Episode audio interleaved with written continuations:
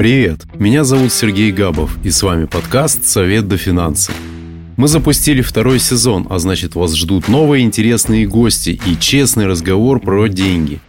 Обсудим с советниками актуальные темы из мира финансов и инвестиций и постараемся ответить на главный вопрос – как обеспечить себе и своей семье финансовое благополучие, когда вокруг все нестабильно. Сегодня мой гость – инвестиционный советник Михаил Паршиков. С Михаилом мы будем говорить про облигации, тренды на этом рынке в России и мире. Разберемся, как выбирать облигации и снизить риски при их покупке, а также с тем, кому и в каких ситуациях подходит этот инструмент. Михаил, добрый день. Добрый день. Не все наши слушатели могут быть знакомы с финансовыми терминами. Давайте начнем со снов. Если коротко, что такое облигации и какие они бывают? Ну, в первую очередь облигации – это займ, это долг, это долговой долговой инструмент. Мы даем в долг, так сказать, организациям либо государству для того, чтобы получить э, некий процент, некое вознаграждение за то, что мы им предоставили эти деньги, эти средства. Какие еще бывают? Наверное, можно сильно отделить классические облигации от амортизируемых и от конвертируемых. Да, то есть тогда, когда облигация амортизируется, то есть это как-то похоже на кредит, да, то есть мы как э, собственник денег даем кредит организации, к примеру, там, и выплачивается постепенно тело долга плюс проценты по а, этому займу. Э, конверсионная организация, там, да, которая с конвертацией, там, да, она может конвертироваться, например, в акции в будущем при определенных условиях. Эти все условия обговариваются в, в проспекте облигаций. Я бы, наверное, даже и не рассматривал для инвестиций никакие другие облигации, кроме обыкновенных, потому что это будет, наверное, самым правильным и незапутанным решением для инвестора рядового. А за счет чего владелец облигаций получает доход? Владелец облигаций получает доход за счет купона, который предоставляет компания или государство. То есть это прописано все в проспекте. То есть купон выплачивается раз в полгода, либо раз в квартал. А, он назначается, вернее, Э, на торгах, там, да, получается, при размещении мы определяем ставку купона э, за счет спроса и предложения там, на эту облигацию. Определяется на старте ставка купона. То есть, это те проценты годовых, которые выплачивает эмитент. И, соответственно, э, этот купон делится на 4 части, либо на 2. То есть классическая – это две части э, за, ну, за, за календарный период год. То есть, если я купил облигацию, например, за тысячу рублей, то в конце срока я получу э, тело облигации, да, то есть стоимость, за которую я ее купил, плюс выплаченный купон, или как это все работает? Все правильно говорить. То есть, если, допустим, давайте представим картину, что вы купили облигацию за 1000 рублей с 10% годовых а, на 5 лет, то вы будете получать 10% годовых в виде купонов, которые будут вам приходить там 2 или 4 раза в год в равных долях примерно. И в конце срока вы получите последний купон, так сказать, да, последнюю часть купона, и все тело долга. Скажите, а ваши клиенты инвестируют в облигации? Кому и для каких целей вы, как советник, рекомендуете этот инструмент? Да, конечно, у меня есть клиенты, которые инвестируют в облигации, и это такой очень удобный инструмент. В текущий период это, он предоставляет хорошие возможности, хорошую ставку, исходя из того, что Центробанк поднял ключевую ставку до 13%. Клиенты пользуются. Какие это клиенты? Ну, скорее, это консервативные клиенты, кто хочет получить э, ту доходность, которую э, он видит сейчас, там, да, и без э, всевозможных больших колебаний его счета. То есть, вот э, это, наверное, самый главный клиент, э, подходящий там, да, для, для рынка облигаций. А можете поделиться каким-нибудь кейсом? Э, предприниматель, который успешный, хорошо зарабатывает, то есть у него доход там порядка 700 до миллионов в месяц, и он собрал уже приличное количество денег, там больше 10 миллионов, и, собственно, обратился за тем, чтобы как с этими деньгами поступать. Он консервативный инвестор, относится к инвестициям с очень большой опаской, и для него очень важно именно то, что он хочет сохранить то, что он заработал. Да, предпринимательство – это и есть уже рисковая среда, соответственно, ему хотелось бы э, защитить то, что он заработал. До встречи со мной он, кроме как депозитов и просто налички, больше не помышлял ни о каких инвестициях, хотя и с экономическим образованием человек. И мы разработали такую стратегию. Для того, чтобы он чувствовал себя спокойнее, то есть мы э, проинвестировали все эти деньги в облигации. Э, доходность составила порядка 10%, это еще было зимой. И э, где-то общий срок этого портфеля, там, да, общая дюрация портфеля, это порядка там 3,5-4 лет. Э, соответственно, мы зафиксировали эту доходность на, эти, на этот срок. И для него было очень важным то, что он сохраняет свои деньги. То есть, э, те вот проинвестированные деньги он их сохраняет. То есть, мы подобрали э, портфель, порядка там 20 бумаг, в который входит как и облигации федерального займа ОФЗ, так и корпоративные облигации, но с прицелом на инвестиционный рейтинг, то есть это не мусорные облигации, это прям вот надежные эмитенты, крупные эмитенты. Подобрали разные сроки, определили доходность там, да, и, так сказать, заморозили ее на старте до погашения. А в процентном отношении как распределились э, в деньгах в портфеле как бы эти бумаги, я имею в виду ФЗ и корпоративные облигации? ну, порядка 30% э, получилось ОФЗ, может, даже где-то до 40 даже. Остальное корпоративные. Примерно так вот получилось. То есть, более рисковые. Они тоже, там очень много квазисуверенных бумаг. Соответственно, там не такой большой риск получился. Но зато в портфеле портфель диверсифицированный по разным отраслям, по разным срокам. И есть гибкость какая-то в управлении в дальнейшем. А что планирует э, клиент делать дальше? Будет докупать облигации или добавит в портфель новые инструменты, например, акции? Как он будет действовать в будущем? А, стратегия такова, что вот, вот эти стартовые инвестиции ему хочется точно сохранить, поэтому и был подобран портфель облигаций. А дальше, который доход он получает с этого портфеля, мы инвестируем. Плюс какую-то часть новых инвестиций он вкладывает тоже в акции. А, подобрали портфели акций, где-то порядка тоже бумаг 20. Где-то там есть у нас и индексные фонды, ну и бумаги, которые вот с, с прицелом на фундаментально интересны, да, с прицелом на рост. А пока эта доля незначительная, она порядка процентов 15, но планируется, что портфель нарастится где-то, ну, акций, где-то до 30% от общего портфеля. Тем не менее, этот портфель остается достаточно консервативным, то есть с точки зрения риск-профиля клиента, да, то есть то, что ему подходит с э, большей, большей составляющей в виде облигаций в портфеле. Да, он умеренно консервативный, имеет риск-профиль. Соответственно, там, получается, мы решили, что его пропорции будут порядка 70% в облигации и 30% в акциях. Акции мы будем накапливать за счет дохода, который получается от облигаций, и за счет новых пополнений счета. Михаил, поговорим о финансовых целях. Предположу, что облигации отлично подходят для создания капитала, например, для второй пенсии. Долгосрочные цели, когда риски необходимо минимизировать. А для каких еще других целей подходят эти ценные бумаги? Ну, вот э, так называемый депозитозаменитель да, можно так назвать, тогда, когда мы формируем портфель не, не особо длинных бумаг для того, чтобы получать от них стабильный пассивный доход. Можно подобрать портфель так, чтобы ежемесячно поступали купоны на счет, собственно, лежит на этот пассивный доход. Это вторая такая основная цель за счет облигаций, которую можно реализовать. А какие риски существуют для владельцев облигаций? Выше они или ниже, например, в сравнении с другими инструментами, акциями, биржевыми фондами, пифами? Что можно сказать по рискам? На самом деле, риск нужно измерять с точки зрения волатильности. Там, да, вот обычно э, очень часто инвесторы смотрят на риск как некая ну, потеря денег, то есть вот как ну, казино. То есть я вот Поставил ставку, проиграл, выиграл. Но риск на фондовом рынке измеряется волатильностью. Нам важно, чтобы инструмент, который я купил, там, да, он мало волатильный, то есть его цена не меняется в, в течение там, его срока. Там. А облигация в этом плане менее волатильна. Акция же, она, у нее изменчивость, тогда вот волатильность или по-другому там изменчивость или частота колебаний, там, да, она гораздо выше, чем у акций. Поэтому очень важно это учитывать. Когда люди инвестируют в акции, они часто не готовы к тому, что они могут сильно меняться в цене. Конечно же, всем хочется роста, но акции имеют свойство и падать на 50%.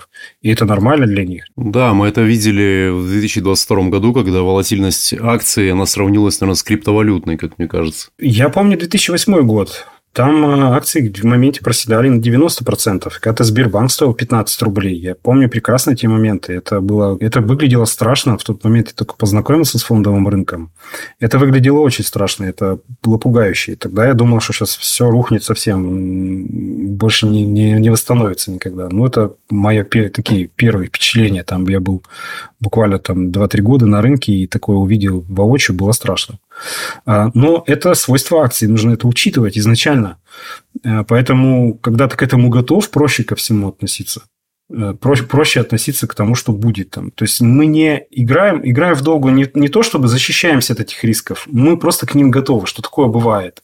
Соответственно, чтобы это минимизировать, нужно использовать как можно больше инструментов, диверсифицировать портфели акций, да, и добавлять еще защитные активы, такие как облигации, обязательно в портфель. А как облигации ведут себя в условиях экономического спада или кризиса, рецессии? Облигации, естественно, как и все остальные инструменты, проседают во время а, кризисов, во время вот таких вот, вот такой турбулентности, а, но нужно понимать, что этот процесс происходит довольно быстро. То есть инвесторы избавляются от акций, и облигаций тоже, соответственно, цены падают – но когда устаканивается там ситуация, когда уже успокаивается волнение, так сказать, все прекрасно видят, что облигации предоставляют хорошую доходность. И тут же и покупают, э, быстро-быстро выкупают обратно облигации. Это вот типичное поведение на рынке облигаций во время кризиса. Существует такое поверье, что облигации во время кризисов растут, а акции падают. Ну, такое тоже бывает, но сейчас, э, вот особенно на нашем рынке,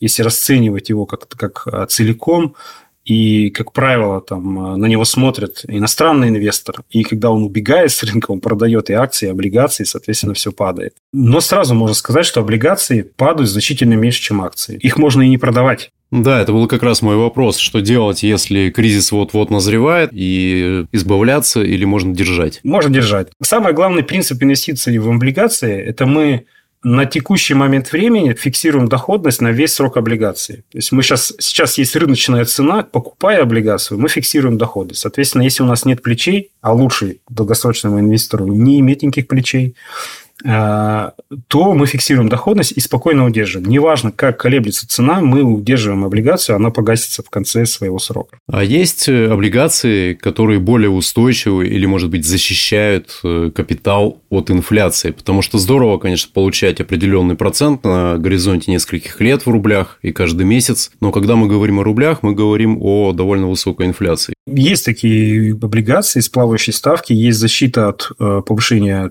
ключевой ставки.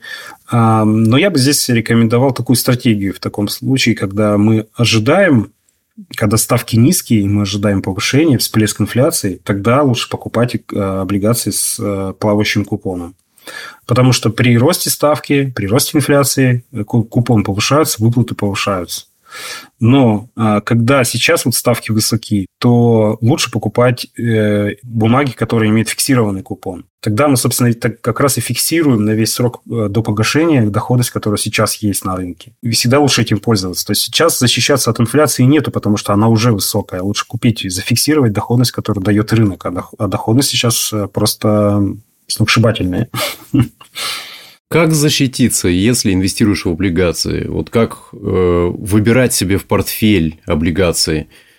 Э, например, что, будет, что, что делать новичку? Выбирать только низкорисковые ОФЗ, облигации федерального займа, или можно еще какие-то показатели изучить перед покупкой и вот расширить этот список? И закончить, если тему с рисками, то самый главный э, риск э, у облигаций – это дефолт эмитента, то есть э, невозможность выплатить деньги держателям облигаций. Исходя из этого, нам важно, чтобы в портфеле были эмитенты, во-первых, как есть такое правило, не меньше 20 штук, да, потому что даже если кто-то из них ушел с рынка, ну, прошла процедура дефолта, банкротства, то мы потеряли всего 5% от портфеля, да, и, соответственно, отбили это доходностью, не потеряли деньги. Вот это первое правило, как защититься. Второй момент – не соблазняться теми доходностями, которые дают, например, высокодоходные облигации, ВДО так называемые. Да, очень часто есть эта ошибка, когда набирается портфель таких бумаг. Ну, на рынке традиционно, чем э, выше потенциальная прибыль, то есть прибыль, которую мы ожидаем, тем выше и риски, и наоборот. Да, да, все верно. Поэтому первое правило – это э, не меньше 20 бумаг. Да, если даже есть там ВДО, там, ну, пусть, но главное не меньше 20 бумаг.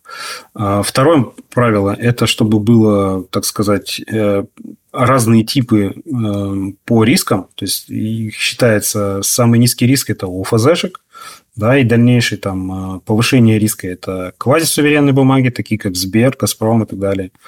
А, и далее уже там сильные корпораты и более мелкие компании. и там где-то еще можно финансовый сектор еще расположить.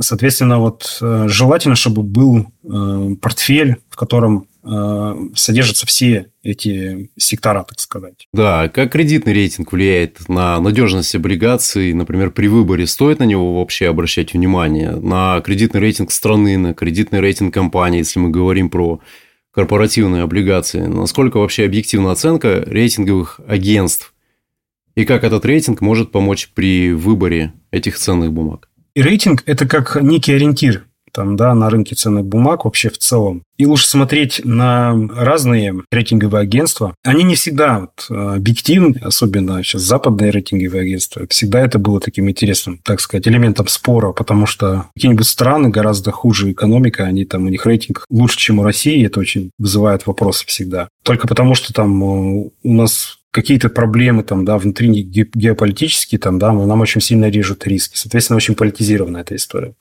Но также существуют и внутренние рейтинговые агентства, и можно на них внимание обращать. Э, конечно же, они облегчают работу, так сказать. Э, просто можно принять за правило то, что я удерживаю в портфеле, к примеру, там, облигации не ниже рейтинга WB, к примеру, там, да, и все, и, и ориентироваться на это. То есть рейтинговое агентство вместо нас провела аналитическую работу и наградила компанию определенным рейтингом. И мы можем на это ориентироваться. Дальше просто придерживаемся принципа диверсификации. То есть набираем там, как я и сказал, минимум 20 бумаг и все. Ну, то есть это довольно весомый э, аргумент, высокий кредитный рейтинг при первичном анализе в пользу выбора той или иной бумаги. Да, конечно. То есть это, я говорю, это нам э, рейтинговое агентство облегчает работу. То есть они провели анализ, наградили рейтингом определенным и все, и мы на него ориентируемся. И этого вполне достаточно для того, чтобы портфель бумаг у нас появился. Вы уже рассказывали, как процентная ставка Банка России влияет на доходность облигаций. А как инвестор может подготовиться к возможным изменениям в монетарной политике? Какие здесь могут быть сценарии? Э, как я и сказал, это вот э, бумаги с плавающей купонной ставкой, где привязаны к э, ключевой ставке. И это просто отслеживается, на самом деле, когда ставки низкие, тогда есть риск, что они повысятся, и нужно от него защищаться, так сказать. А когда ставки высокие, тогда нужно занимать позицию высокой доходности сейчас, как бы, да, и как можно надольше, так сказать, потому что такая доходность может снизиться, ну, как у нас и было видно там в момент э, прошлого года, там, да, ставки были 20%, потом резко упали, то есть эту доходность можно было зафиксировать там, да, на какой-то вполне приличный срок. А на рынке облигаций это позволяет делать. Так что этим нужно пользоваться. Сейчас хороший момент для того, чтобы зафиксировать хорошую доходность кейсе вашего клиента мы разбирали процент э, соотношения в портфеле 70 облигаций и 30 акций. А как выбрать подходящее соотношение облигаций и других активов? От чего оно зависит? От ситуации, от риск-профиля? Какие факторы вообще влияют на выбор, если я вот решил создать себе, собрать э, инвестиционный портфель с нуля? Ну, в первую очередь, это риск-профиль. Это та толерантность к риску, которая у меня имеется, как у человека. Я с клиентами провожу хорошую работу, ну, такую серьезную работу. Я не просто даю анкету, они заполняют. Я еще и э, провожу беседы по этой теме, потому что нужно выявить у человека то, как он реагирует на вот такие серьезные изменения. Просто заполнить анкету, получить риск-профиль, к примеру, там, да, как умеренно там, агрессивный инвестор, это будет наоборот, там, да, там 70% акций, 30 облигаций, к примеру. Это просто. Но когда я окунаю человека в то, что э, давай представим картину, там сейчас у тебя 10 миллионов, и ты вот э, можешь увидеть падение рынка на, на, там, на 50%. Твой портфель может э, в моменте быть на 40% дешевле, чем сейчас. Как тебе это? Он говорит, ну, нормально. Я говорю, хорошо, давай тогда, давай. А если твой портфель стал там 60 миллионов, 100 миллионов, и ты увидел такую картину, как ты себя будешь чувствовать? И тогда вот становится все понятно с человеком. Я знаю, что профессионально риск-профилированием занимаются советники. А если э, я не обращался пока к советнику, то как мне определить свой риск-профиль? Что посоветуете в этом случае? Есть в интернете всевозможные анкеты, там можно найти, посмотреть. У брокеров у каждого есть э, риск профилирования анкеты. Можно вот заполнить, посмотреть свой риск-профиль. Вторая еще составляющая, что подбирать в портфель клиенту, это срок инвестирования. Это очень важная часть. Ее часто упускают. Там, допустим, если человек по риск-профилю умеренно агрессивный, как я вот проговорил по примеру, то подобрать портфель ему на три года нет смысла никакого подбирать его из акций, потому что три года – это очень маленький срок. Мы не можем здесь получить доходность, которую ожидаем. На рынке акций мы можем ожидать доходности, получить какую-то близко к ожидаемой доходности только на горизонтах от 10 плюс лет. В облигациях мы можем составить портфель, который мы можем прям сфокусировать даже под ИИС, там, да, вот три года который. Прям собрать портфель, который будет ровно на три года, так сказать, примерно там. И получить ту доходность, которую мы ожидаем в момент его формирования. В акциях же так не получится сделать, и это надо обязательно учитывать. Если говорит, короткий срок, тогда не может быть э, вот, э, инвестиций там, 30 на 70, там, 30 облигаций, там, 70 акций. Это будет другой портфель. Это будет точно портфель именно под его цель. То есть, это будет там консервативный портфель, потому что нам нужно получить доходность, которую клиент ожидает получить. Хорошо, предположим, я прошел на сайте где-то в интернете онлайн-тест на риск профилирования. А какой результат я должен получить по результатам вот э, прохождения этого теста, чтобы понять, что в основе моего портфеля должны быть облигации, то есть консервативный инструмент? Риск-профиль определяет доли портфеля, которые подходят такому инвестору. Ну, то есть, вот если мы говорим умеренно там агрессивный профиль, это, соответственно, 70% рисковых активов 30% активов э, защитных, а в них может входить там и депозиты, и облигации. То есть те инструменты, которые у нас дают э, стабильную доходность и маловолатильный, так сказать. Но если тест покажет, например, что я абсолютно не э, толерантен к риску, как будет выглядеть мой портфель? Он будет выглядеть в большей степени облигаций. То есть это могут быть 90% облигаций, 10% акций. Или даже акций может вообще не быть в портфеле.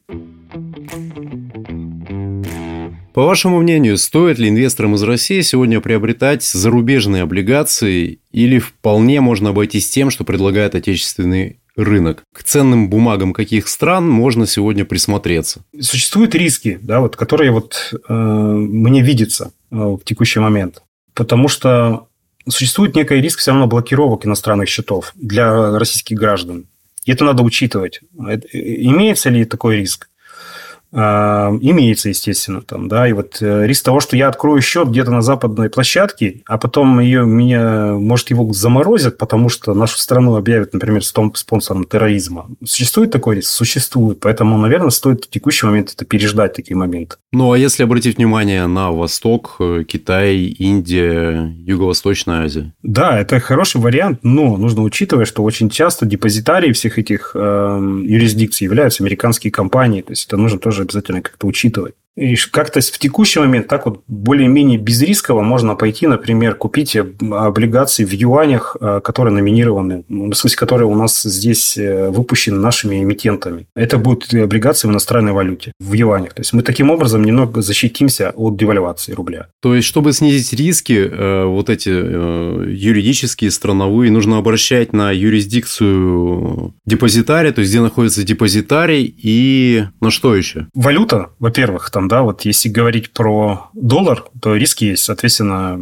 могут быть Такая, такой риск существует. Его просто нельзя исключать, что как бы для всех россиян запретят э, как-то вообще во всех банках э, в долларах что-то держать. Хорошо, тогда обратимся к российскому рынку облигаций. И по вашему мнению, каково текущее состояние этого рынка в России сегодня? И какие тренды можно выделить вот с точки зрения интересные для инвесторов, скажем так? Как я сказал уже, сейчас рынок нам дает очень классные возможности для инвестирования. Например, там облигации федерального займа, там доходности есть э, порядка 12% на хороший срок может занять такую позицию и получать от государства доходность такую в долгую. Это же отличная возможность, и нужно пользоваться. То есть, это, наверное, самое главное, э, что можно предложить инвесторам.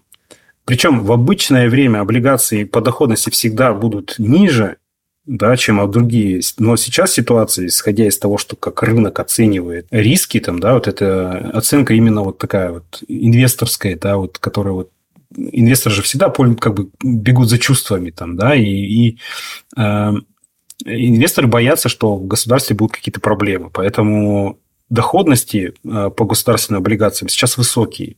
И это нестандартная ситуация. И как только ситуация хоть чуть-чуть выправится, хоть чуть-чуть будет потепление, а облигации федерального займа быстренько вырастут в цене, и доходность будет ниже, чем корпоративных. Сейчас же как доходности очень хорошие вот именно в этом инструменте. Но это не значит, что нужно покупать только этот инструмент. Нужно все равно разные активы иметь там, да. То есть всегда помнить о диверсификации в любом случае, даже если портфель полностью из облигаций состоит, к примеру, да? Да, конечно, все равно. Я рекомендую покупать и вот сейчас и вот эти все бумажки, которые у нас в юанях э, номинированы, потому что это, ну, то есть Э, вот именно валютная составляющая, чтобы присутствовала, можно было балансировать в будущем. Благодарю вас за интересную беседу. И в конце каждого выпуска нашего подкаста мы просим наших гостей дать советы начинающим инвесторам. Ну, наверное, самый простой подход, который я рекомендую и могу, как, даже как инвестсоветник, могу смело порекомендовать всем. Да, вот я же инвестсоветник и не могу давать обширные индивидуальные рекомендации, всем не могу давать. Но могу смело сказать, самый простой способ и такой и проверить, как бы, и прийти на рынок, попробовать и ощутить доходность, это инвестировать в брокерский счет ИИС, да, индивидуальный инвестиционный счет, а, купить облигации федерального займа, примерно с фокусом на 3 года, и э, получать э, вычеты каждый год. Соответственно, доходность с текущими доходностями по облигациям ФЗ будет больше, чем 20%. Отличная доходность, я думаю, вообще отличная. И это самая безопасная инвестиция на текущий момент. В любом случае, значительно выше банковского депозита, да, привлекательно выглядит. Очень значительно выше. То есть, человек может там 400 тысяч каждый год инвестировать, получить вот примерно такую доходность. Вот она будет в среднем а, выше 20% с учетом текущих э, доходностей, она может быть даже где-то процентов 21-22. Но это замечательнейшая доходность там, да, для начинающего инвестора, который защитит себя от инфляции, попробует инвестиции и получит эту доходность ну, с максимальной вероятностью, с максимальной. То есть, поэтому это отличнейший инструмент. Благодарю вас еще раз. Желаю вам удачи и надеюсь до новых встреч. Всего доброго. Спасибо, Сергей. И вам тоже удачи. Всего доброго. Записаться на консультацию к Михаилу Паршикову можно на сервисе «Советники Винвестора». Ссылка будет в описании. С момента запуска подкаста мы пообщались более чем с 20 экспертами. Большинство из них работают на сервисе «Советники Винвестора». Я решил разобраться, зачем Винвестор запустил данный проект – и как он помогает частным инвесторам найти советника по инвестициям и финансовому планированию. В следующем эпизоде у меня в гостях сразу два гостя. Продакт-менеджер Максим Мигдиев и менеджер по развитию бизнеса Артур Панченко. Заглянем под капот проекта и узнаем, кто сегодня на самом деле приходит на консультации к советникам, дающим рекомендации в нашем подкасте. Не пропустите выход следующего эпизода. Совет вам до финансы, друзья.